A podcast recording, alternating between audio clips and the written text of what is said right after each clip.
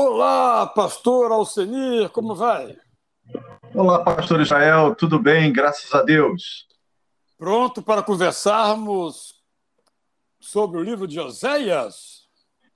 Sim, não é muito fácil não, né, pastor Israel? Vou aproveitar nosso encontro para tirar algumas dúvidas aqui sobre a leitura e a interpretação desse livro. 14 capítulos. É verdade, são 14 capítulos. Esse livro reflete um período em que era rei Jeroboão II.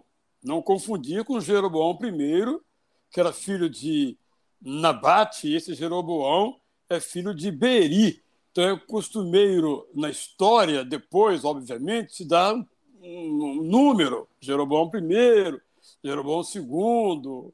Isso ao longo da história isso acontece. E, por exemplo, Salmaneser teve um, dois, três, quatro. É claro que quando a Bíblia escreve, não fala isso, porque não sabe o que veio depois, obviamente. Mas esse governante aí, o Jeroboão II, foi rei de Israel durante muito tempo, do ano 793 ao ano 753, os 40 anos aí. No final do seu reinado, no Reino do Norte, é que Oséias ministra a sua profecia.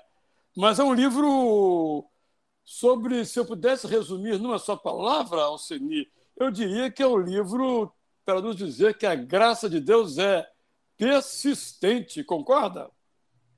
Exatamente, exatamente. A graça do Senhor, né, o amor de Deus ali com que chama realmente a atenção, apesar de toda a idolatria né, que tinha no meio de, de Israel, o Senhor Deus, o Eterno, vai em busca né, desse povo através do seu profeta, inclusive nessa questão de, de nomes, né, o próprio Oséias, né, o profeta, tem um também com o nome de Oséias que se a gente não tomar cuidado, acaba confundindo. Mas, efetivamente, essa questão do amor de Deus e da graça do Senhor se vê muito presente nos 14 capítulos de, de Oséias.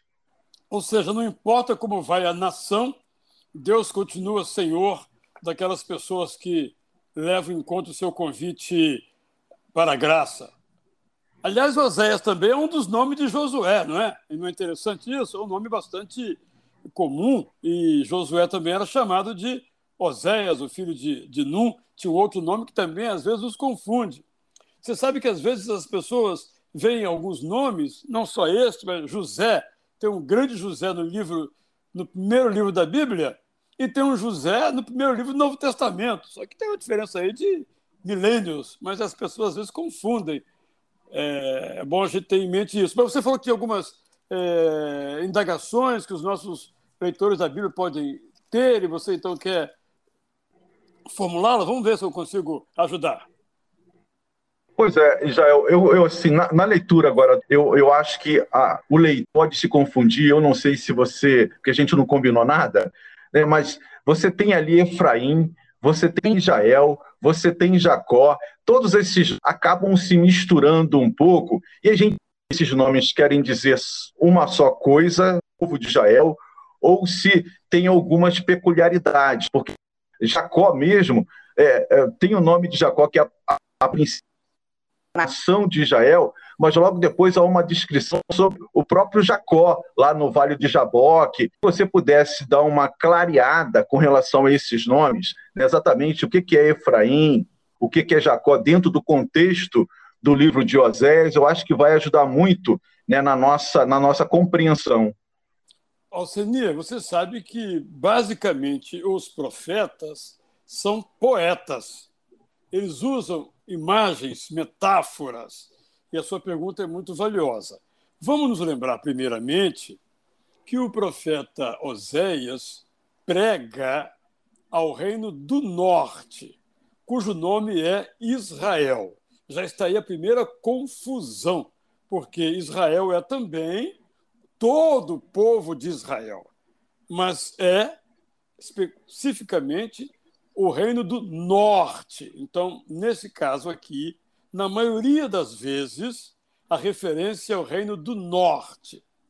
Quando há uma promessa, já acontece isso em Amós, como nós vimos, a Israel, não é Israel do norte, mas não é também Israel do sul, é a todo Israel, incluído o norte, na bênção do sul, caso assim se torna todo Israel. Então isso tem que ficar muito claro, o leitor tem que estar atento para ver quando esse Israel é o reino do norte, quando esse Israel é todo o, o povo, e às vezes é o reino de Judá.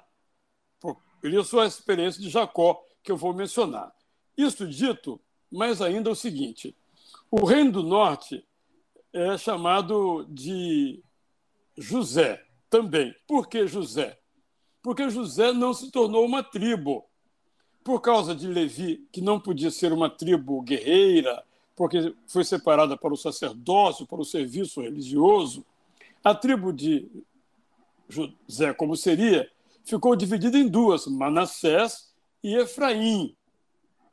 Então, geralmente, o reino do norte é chamado de Efraim e raramente de Manassés também. Então, é preciso prestar atenção. Sempre que se fala em Efraim, está se falando ao reino do norte, ou Israel, cuja capital, em um tempo mais recuado, foi a Samaria, de uma pessoa chamada Semer, que vendeu o terreno e ali foi construída a capital do Reino do Norte, quando houve a divisão lá no século X. Estamos aqui agora no século VIII, quando o profeta Oséias ministra a sua palavra. Então, Efraim é sempre o Reino do Norte. Samaria é sinônimo, é uma cidade, mas é também sinônimo de um país. Por exemplo, você às vezes ouve assim: Brasília não deu notícia ainda. Quando se fala Brasília não deu notícia ainda, é o governo brasileiro ou o Brasil não deu resposta ainda, mas todo mundo entende. Hora de Brasília, não é hora de Brasília, é hora do país em torno de Brasília. Só para ilustrar, é o caso de Samaria, em que a cidade tomou o nome do país. Vamos só lembrar mais uma vez: Israel, são o reino do norte, chamado de Israel, e o reino do sul, chamado de Judá, que era composto de Judá e Benjamim, mas nunca se fala Judá e Benjamim, só se fala Judá e não se fala sul, só se fala Judá. E o norte, ou norte, ou Efraim, ou Manassés, ou José, ou Samaria, é o reino do norte, onde era governante desse período Oséias profetizou e era rei o Jeroboão II. Mais alguma outra questão? As cidades aí, não é? Bet-Aven, Betel, Gilgal, são todas cidades que estão no Reino do Norte. E todas foram centros religiosos no passado. Vamos lembrar que Jeroboão I, filho de Nabate, quando dividiu o reino de Israel em norte e sul, a parte do norte, ele dividiu religiosamente, estabelecendo um santuário em Betel e um santuário em Dan, de tal modo que os do norte, os israelitas do norte, não precisavam ir a Jerusalém, que ficava em outro país, digamos assim, ficava em Judá ou no Reino do Sul. Então, Gilgal já não era mais, não tinha mais ali um santuário, mas ainda representava um santuário. Betel tinha um santuário e Bet Aven, que não foi localizada, muito provavelmente era a mesma é, Betel, Bet Aven, Betel, porque Aven quer dizer orgulho, ou seja, Betel, Bet Aven era o lugar do orgulho do Reino do Norte. Nós não temos que ir ao Reino do Sul, não temos que nos humilhar para ir lá. Tudo feito isso idolatricamente, porque Jeroboão estabeleceu o seu sacerdócio ali sem levar em conta a escala de Davi, que levava em conta a escala que vinha desde Arão, o fundador do sacerdócio em Israel. Isso está claro ou você acha que ainda terá alguma pergunta em relação a esses aspectos? Não, o outro aspecto, Israel, que eu queria é, também né, levantar para você, dar uma, uma, uma explanada, é com relação a essa questão da infidelidade, né, que é uma ênfase de Osés. Diferente de, de Amós, que nós vimos que a ênfase era a questão da justiça social, é, vai bater muito com relação à infidelidade. Vai fazer com que ele viva uma experiência infidelidade para depois falar ao povo de Israel. O texto diz que a orientação dada a Olé é para que ele se case com uma prostituta. Isso às vezes nos traz assim uma, mas como Deus manda né, o seu profeta se casar com uma mulher de prostituição? É, é, esse texto ele é literal, a gente pode compreender como realmente ali está escrito, a, Oséias é levado a contrair matrimônio com uma mulher infiel, com uma mulher de prostituição? Alcenir, não há nenhuma dúvida que o texto tem que ser levado ao pé da letra, não, é uma metáfora. Porque tem o lugar de onde ela era, tem o pai de Homer, tem o nome dos filhos deles. Então, não há dúvida, não é uma, uma parábola, uma ficção literária do profeta, é algo real. Uma discussão é a seguinte: que infidelidade é esta? Obviamente fica clara que a infidelidade é a Deus, isto é, Jeroboão II, seguindo Jeroboão I, era totalmente idólatra, seguia a Baal. Fazia uma fezinha aqui, uma fezinha ali, mas na verdade ele seguia o deus da fertilidade, a Baal, e os Baalins. Fica claro no texto, como também fica claro em Amós. A pergunta é se esta prostituição mencionada de, de Gomer era uma prostituição física ou espiritual, isto é, ela era uma seguidora de Baal, ela seguia Astarote, ela era de uma outra nação que não a nação de Israel do norte, e isso a tornava uma prostituta no sentido espiritual, de ser infiel, de não se casar com Deus, mas se casar com outra divindade. Essa é uma possibilidade. Isso lá no, no capítulo 3, né? Isso. Tem lá essa descrição. Né, quando... Uhum. Vá outra vez e ame uma mulher. Então vamos lá. Alcenir, então sobre essa pergunta, se essa infidelidade era física ou espiritual, há uma possibilidade de ser algo espiritual, isto é, Gomer era de uma outra nacionalidade que não a israelita, logo não devia se casar com um israelita, segundo a lei, seguia a Baal, a Astarote, e então a sua prostituição seria espiritual. Era uma prostituta espiritualmente falando, não com exercício da prostituição física. É uma ideia. A maioria dos autores, no entanto, considera que, de fato, o que houve ali foi uma prostituição real, física. Embora Deus condene a prostituição claramente no Novo Testamento, no Antigo Testamento, Deus é o mesmo, ele fez uma exceção para uma espécie de teatro político, como fez com Ezequiel, com Isaías, para que o pessoal visse, mas só que um teatro real, um teatro que se passava aos olhos do povo quando o Oséias pregava. Tanto é verdade que no capítulo 3 nós encontramos uma outra ordem. Vá outra vez e ame a mulher, que é amada por outro. A pergunta aqui, é outra mulher ou é Gomer? A maioria dos autores acha que é a mesma Gomer, pelas características que vêm abaixo. Então ele casa, ele dá um dote, tinha se divorciado, ele casa de novo. Esse pagar aqui é o dote, dá o dote e casa de novo com ela. Tudo para ilustrar como é que Deus faz, ou seja, Deus não desiste. Então Gomer era uma prostituta, foi reabilitada para o casamento, continuou na prostituição, houve uma separação, houve uma nova oportunidade graciosa e ela volta à prostituição. E assim mesmo Deus continua a amar a Gomer, isto é, amar a Israel. Então, penso que há essas duas possibilidades ao Senir, mas a mais francamente aceita é de que foi uma prostituição real, biológica, uma mulher adúltera. É, fico, eu fico mais com essa segunda hipótese, que realmente Oséias é levado a se casar com uma, com uma mulher adúltera, né, para representar exatamente acontece com no relacionamento de Deus com, com Israel, né, com a, a questão da, da, idolatria.